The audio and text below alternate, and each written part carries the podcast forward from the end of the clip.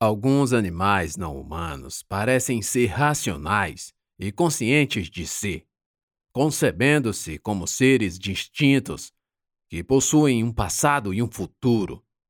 Quando assim for, ou até onde sabemos, quando assim possa ser, as razões contra tirar-lhes a vida são fortes, tão fortes quanto as que dizem respeito à eliminação de seres humanos com deficiências mentais permanentes.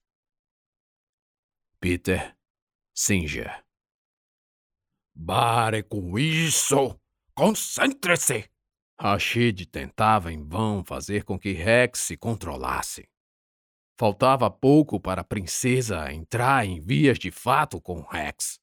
Seus hormônios excessivamente alterados tornavam a viagem até o esconderijo de João Barrigudo uma jornada excruciante. Ainda falta muito? Princesa perguntou, ao que Rashid falou. Um pouco. O problema é burrice desse cachorro.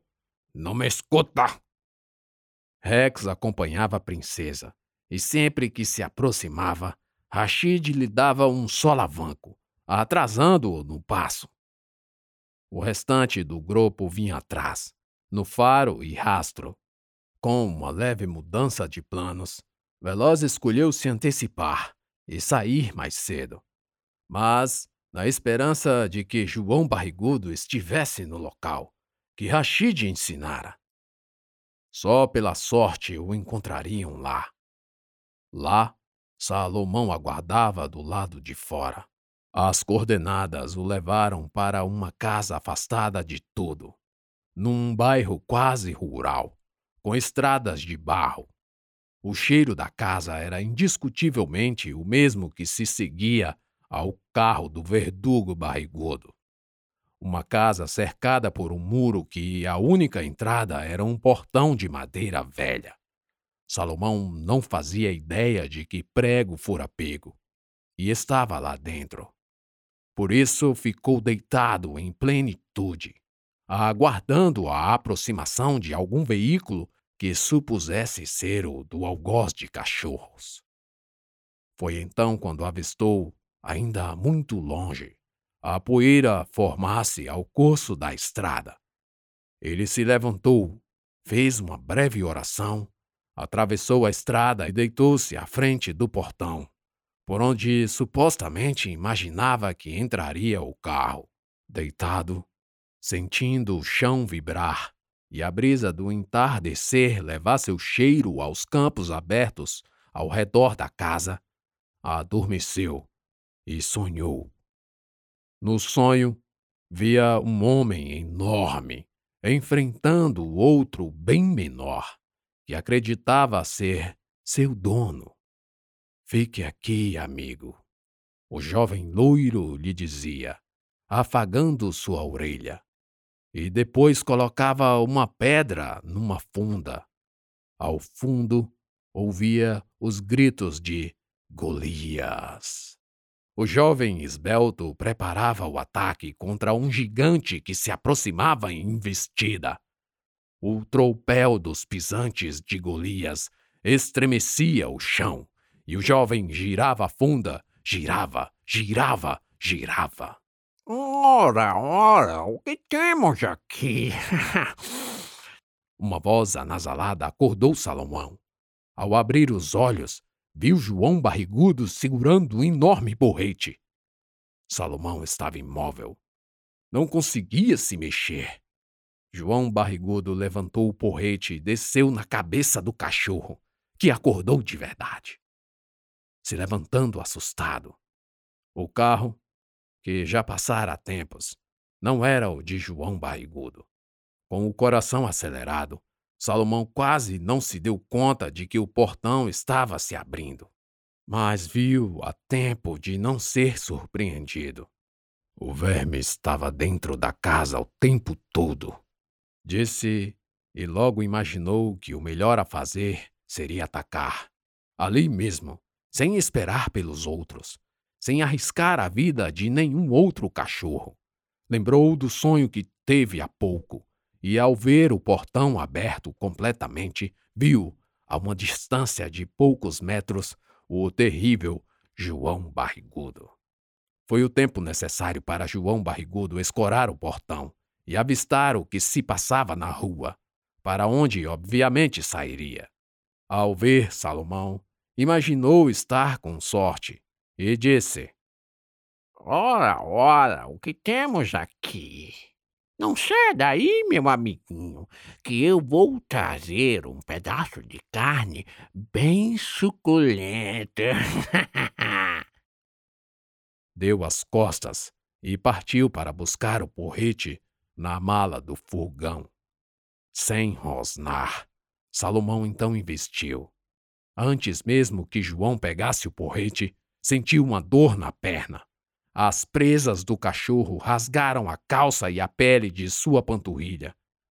Ah, cachorro maldito! praguejou João, que pegou o porrete e girou sobre Salomão, atingindo-o. O golpe fora executado sem muita precisão, sendo o suficiente apenas para afastar o cachorro. Na agonia, João deixou as chaves do carro e da casa caírem e escorregarem para debaixo do veículo. Num giro brusco, ele também fechou a porta traseira do furgão. Ah, você quer brincar, não é? Disse João, segurando o porrete com as duas mãos, mas hesitando em descer um ataque. Estava encurralado com o furgão em suas costas e Salomão à sua frente. Não tinha para onde ir cercado pelas paredes da garagem apertada que mal cabia o veículo.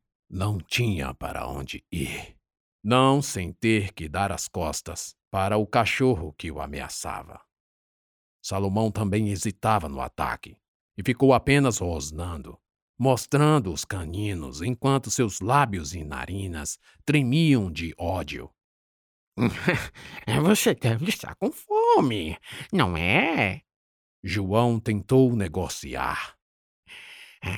Eu tenho carne boa, boa carne. Salomão latiu, e João tomou a resolução de que não haveria acordo. Segurou firme o porrete e se preparou para o ataque. Nesse instante, Princesa invadiu a casa, e com ela Rex e Rashid.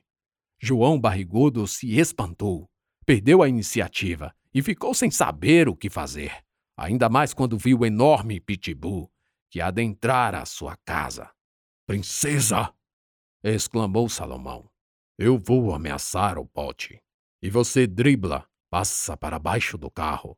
Depois saia pelos fundos, para não atrapalhar os outros. Rex e Rashid, temos que atacar! gritou Salomão.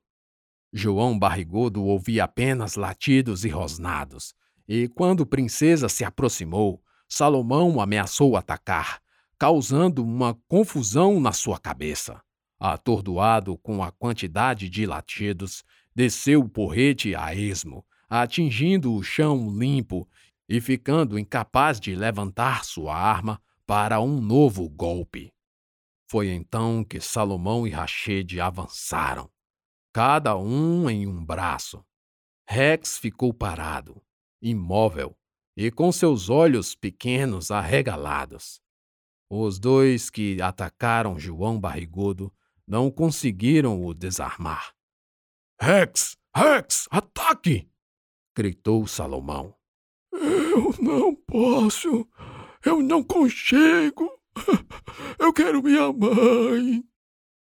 Parece que eu estava certo de que precisaríamos de ajuda, disse Rashid, quando enfim o restante do grupo chegou.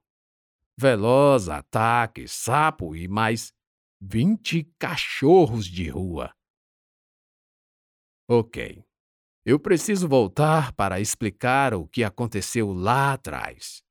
Vamos voltar para quando Rashid chegou à fazenda. Quando gata liberar vocês, base sua focinho no sangue de cachorra no cio disse Rashid a ataque, veloz e sapo. Mas nem morto eu faço, disse ataque, ainda na casinha de Rex. Alô? Na sessão da tarde não passa mais garotos perdidos. Esse velho é louco, pode crer. Por que está sugerindo isso, Rashid? Perguntou o Veloz. Rashid, que de alguma forma fizera a princesa se espojar no chão, sugeriu que o cheiro constante e diretamente no focinho diminuiria a tensão. Além disso, o local era longe e eles se passariam por iscas para que eventuais cachorros não sentissem princesa e fossem disputar com Rex. Nossa, que complicação! disse Sapo. Ok, eu faço. Já pus o focinho em coisa pior. Às vezes eu vou cumprimentar o vermelhento e me aproximo demais. Aí.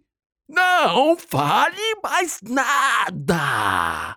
gritou o ataque. Veloz também aceitou e pensou em se separar de Sapo, para os dois fazerem caminhos diversos, em passos rápidos, na tentativa de atraírem mais cachorros. Surpreendentemente, cada um trouxe mais dez. De onde apareceu tanto cachorro? João Barrigudo falou em total desespero. Então todos os cachorros logo notaram que Salomão liderava um ataque a uma ameaça muito perigosa. Perigosa a existência de todos, e que era preciso enfrentá-la até a morte, se fosse o caso. Então, todos começaram a latir, eufóricos, cheios de adrenalina, imergidos numa energia incontrolável de matilha que se soma numa mente única e irracional, semelhante ao que Freud disse em seu Psicologia das Massas: o homem é um animal de horda. O que dirá um cachorro? Arrodeado de cachorros, tentando se equilibrar ao mesmo tempo em que girava o porrete inutilmente, João Barrigudo deu as costas à horda e tentou subir no carro mas eram muitos, e finalmente João Baigudo caiu. Deitado, ele tentou proteger o rosto. Mordidas nos braços, pernas, pescoço e barriga. Sim, na barriga protuberante, os dentes afiados arrancaram a pele e rasgaram a carne até acharem o umbigo para fora de João Barrigudo. Em poucos segundos, a matilha eviscerou o homem, que antes de perder a consciência ainda olhou as alças de seus intestinos serem disputadas em meio a latidos rosnados e aquela cacofonia de um manifesto canino. Depois de reduzirem João Barrigudo a um amontoado de carne e sangue, a turma extra simplesmente se dispersou, como se nada tivesse acontecido. Do grupo, apenas Salomão estava estranho. A pancada do porrete no quadril infelizmente causou-lhe um dano considerável. Ele não sentiu no momento, graças ao sangue quente e toda a adrenalina. Mas aos poucos esfriando o corpo, deitou-se e não se levantou mais. Vocês precisam ir embora, disse gemendo. Não, eu não vai abandonar cachorro judeu, protestou Rashid. Podemos levantá-lo? Ajude-me! Rashid tentou erguer Salomão, que ganhou de dor. Não, Rashid, ele está certo. Não podemos fazer nada, disse Veloz, com olhos marejados. Não, não! exclamou Rashid. Você não vai morrer agora. Cachorro de Davi precisa se levantar. Vamos, vamos! Rashid estava desesperado, tentando de alguma forma ajudar Salomão, que continuava imóvel. Eles vão pensar que cachorro judeu matou barrigudo, vão sacrificá-lo. Eu já vi acontecer. Precisamos tirá-lo daqui. Polícia dizer que cachorro é louco, doente, está com raiva. Depois será outro borete. Não. Rashid, Salomão interrompeu e continuou. Acabou.